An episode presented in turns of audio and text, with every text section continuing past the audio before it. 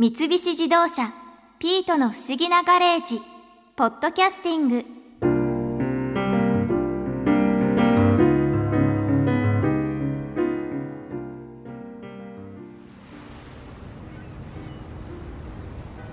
こうして七里ヶ浜の防波堤に腰を下ろして波と風の音に耳を傾け江ノ島の向こうに沈む夕日を見ながら飲むタピオカミルクティーって最高ですね。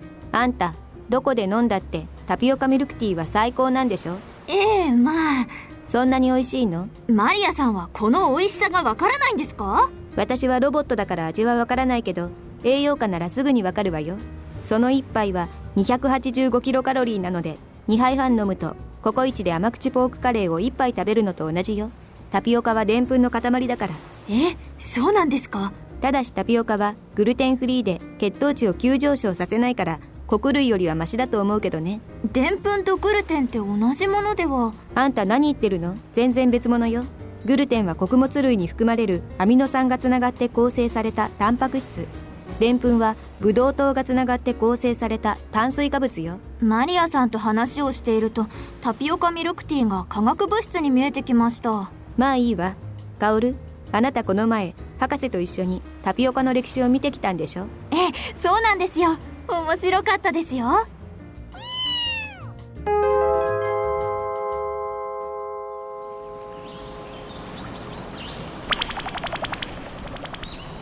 大きな川の前に来ましたよ。あ太陽が眩しい。どこです？ここは。アマゾン川のほとりだ。時代は15世紀初めポルトガル人が来る前のブラジルだよ向こうからさつまいもみたいな芋をカゴに入れた人たちが歩いてきますね。何か叫んでますよ。タピオカタピオカ。みんなタピオカタピオカって言ってます。彼らはブラジル先住民族トゥピグアラニー族だ。どんな時代のどんな言語も翻訳してくれる都合のいい装置をつけて話を聞いてみなさい。はい。あの今タピオカタピオカって言ってましたよね。どういう意味なんですか？キャッサバ芋からでんぷんを取り出すってことだよ。えー、そんな長い意味なの？でこの細長いのがキャッサバ芋皮が剥いてある。一度毒抜きしたからね。毒があるんですか？特にこの甘いタイプはね。皮を剥いて56日水につけとかなきゃならないんだ。でんぷんはどうやって取り出すんです？すりおろして布で包み水を張った器の中で揉みほぐしていると水の中にでんぷん質が溶け出してくるからそれを沈殿させるのさ。それを食べるんですか？一旦干して固めておいて食べたい時に水で戻すんだ。食べ方はいろいろあるよ。栄養があって僕らには大事な食べ物さ。タピオカの原料ってキャッサバって芋だったんですね。知りませんでした。彼が言った通りタピオカは芋からでんぷんを取り出す方法を指したブラジル先住民の言葉だへえブラジルが原産なんですね。そう。そしてそのキャッサバをポルトガル人が16世紀にアフリカ西海岸に伝えアフリカを代表する主食の一つとなった。今でもキャッサバの生産量はブラジルが世界第3位でアフリカ西海岸のナイジェリアが世界1位だ。アジアにはいつ伝わったんですか？よし次はそれを見に行こう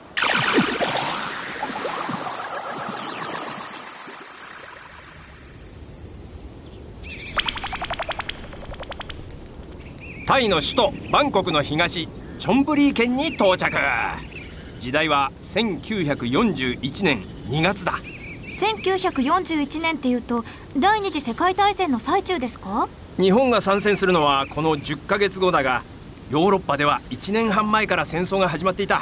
開戦後半年でフランスがドイツに降伏したのでタイは隣のフランス領インドシナにあった領土を取り返すために戦争を始めたんだそれとキャッサバとどういう関係が？目の前の畑にキャッサバを植えている女性に話を聞いてごらん。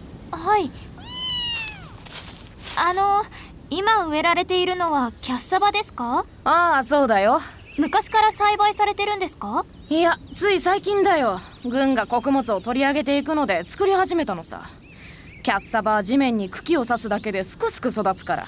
農地じゃない場所でも簡単に作れて都合がいいんだ。そうなんだアジアではキャッサバは第二次世界大戦中に食料不足に備えて広く作られるようになった。何しろ作付け面積あたりのカロリー生産量はあらゆる穀類芋類の中でナンバーワンだからね。えー、そんなに栄養があるんですか？タイは今でもキャッサバの生産量がナイジェリアに次ぐ世界第2位で日本や台湾で食べられているタピオカの原料はほとんどがタイ産なんだでも食料不足に備えて作られたキャッサバがいつからスイーツになったんですか？よし次はそれを見に。1970年の台湾に行こう。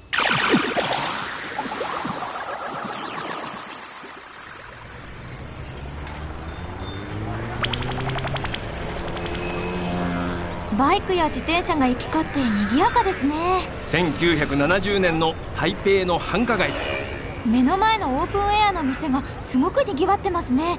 みんな何を食べてるんだろう？えーと 万能ウォレットはどこにしまったっけ、えー、あああったあった。1970年の台湾通貨は入ってるな。よし店に入って食べてみよう。へいいらっしゃい。ツオピン2つ。トッピングはフンエンとセンツァオとファーセンね。ああいう。あの博士ツオピンって何です？台湾式かき氷だ。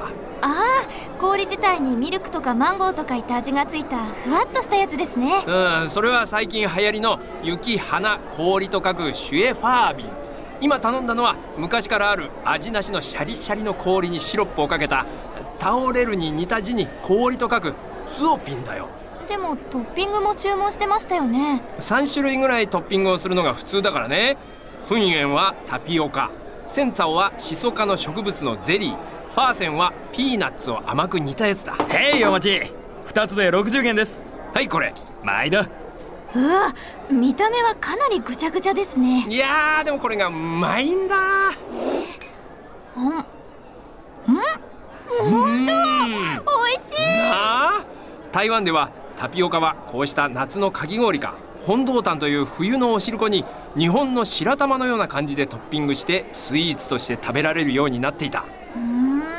じゃあ今流行っているタピオカミルクティーはいつから飲まれているんですか？おお今度はそれを見に1987年の同じ台北に飛ぼう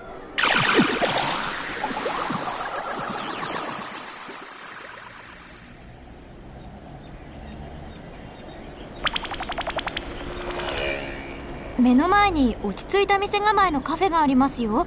上に看板が出てる「春の水の堂」って書いて春水堂？正しい読みはチュンスイタンだよ。中に入ってみよう。あ店内は若者でいっぱいですね。台湾は居酒屋文化じゃなくてカフェ文化の国だからね奥行ってみよう。ちょっと失礼、えー、い。いんですか？ずんずん奥に入ってっちゃって。目指すのは厨房だからね。え？タピオカ入りで出してみたい。だって？みんなかき氷や汁粉にガンガン入れてるじゃないですか。それで知り合いの店に分けてもらって持ってきたんです。だからってアールグレイのミルクティーに入れなくても。いやそれ絶対美味しいですよ。誰？失礼。彼女は私の友人のカオルくんだ博士じゃないですか。うん近くに来たんでちょっと寄ってみたよ。タピオカ入りのミルクティーきっとバカ売れしますよ。でしょ？うん。娘さんがそこまで言うなら出してみるか。すぐ準備します。忙しいみたいだからまた来るよ。ああ博士すいません。成功祈ってるよ。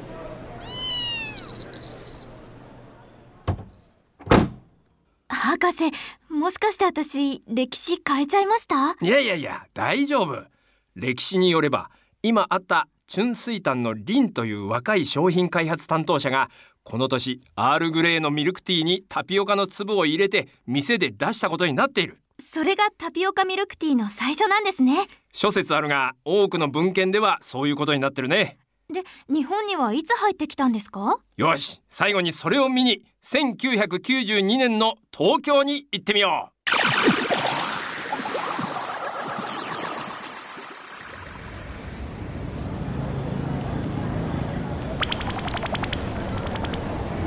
ここ渋谷じゃないですか。そう。1992年の渋谷の道玄坂だ。もしかしてバブル絶頂期？正確に言うとバブルはこの前の年で弾け株価も地価も急落していたんだけど確かに世の中の空気はバブル気分を引きずっていた。おかしいな。この辺りのはずなんだけど。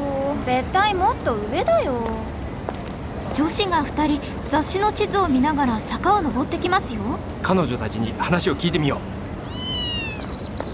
う。君たち何探してるの？台湾屋台料理の店なんですけど。えーと1992年の渋谷には確か台湾料理の店が3軒あったななんて店？雑誌に出てるこれです。ああこの店なら坂をもう少し登って信号を左に曲がったところだよ。ほらやっぱり。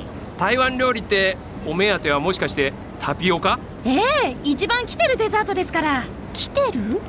流行ってるって意味だよ。一番来てるデザートは一昨年はティラミス。去年はクレームブリュレよ。毎年変わるんですか？全部この雑誌花子が流行らせてるんだけどね。で花子が言うのよ次はタピオカが来るって。いや引き止めて悪かったね。タピオカゆっくり楽しんできて。ありがとうございます。彼女たちも言ってた通りこの当時は毎年スイーツの流行が変わっていた。1990年はティラミス91年はクレームブリュレ92年はタピオカ93年はナタデココ94年はパンナコッタ95年はカヌレってね。すごタピオカは92年に一度ブームになったが翌年のナタデココブームに押し流されてすぐに忘れられてしまう。この時のタピオカはどんな食べ方をされてたんですか？白くて小さな粒をココナッツミルクに入れてスプーンで食べるデザートだったんだ。スプーンで食べてたんですか？それってもともとはタイの食べ方なんだけど中華圏にデザートとして伝わりそれが日本に入ってきたってわけだ。へえそうなんだ。さあそろそろ現代に戻ってタピオカの話の続きを聞くことにしよ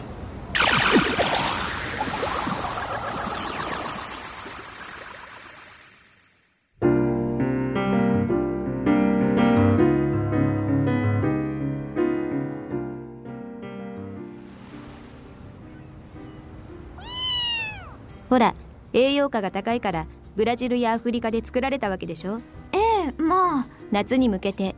いいの？カオル。ぽっこりお腹になっても。そういえば最近下っ腹がちょっと出てきてない？えそうですか？えやばいな。マリアさんこのタピオカミルクティーあげます。飲んでください。そう？悪いわね。いただくわ。チューああおいしい。やっぱ海辺で飲むタピオカミルクティーは最高ねマリアさんもしかして味がわかるんじゃないですか？あそうだ。博士がマリアさんを今の外見に改造するとき超高感度味覚センサーをつけたって言ってた。しかも甘いものが好きになるように調整したって。なんだかんだ言ってたのは私からタピオカミルクティーを奪うためですね。バレたか？マリアさんロボットなのに浅ましいですよ。私のタピオカミルクティー返してください。一気に飲んじゃったわそこにつぶつぶが4つ残ってるだけよ。つぶつぶ4つでも返してください。あんたも十分浅ましいわ。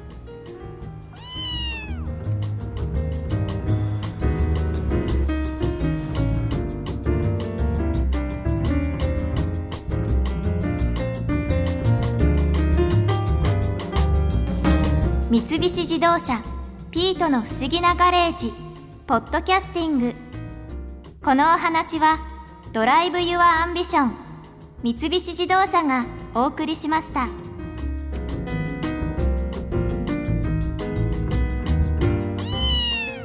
ここで耳寄りなお知らせです。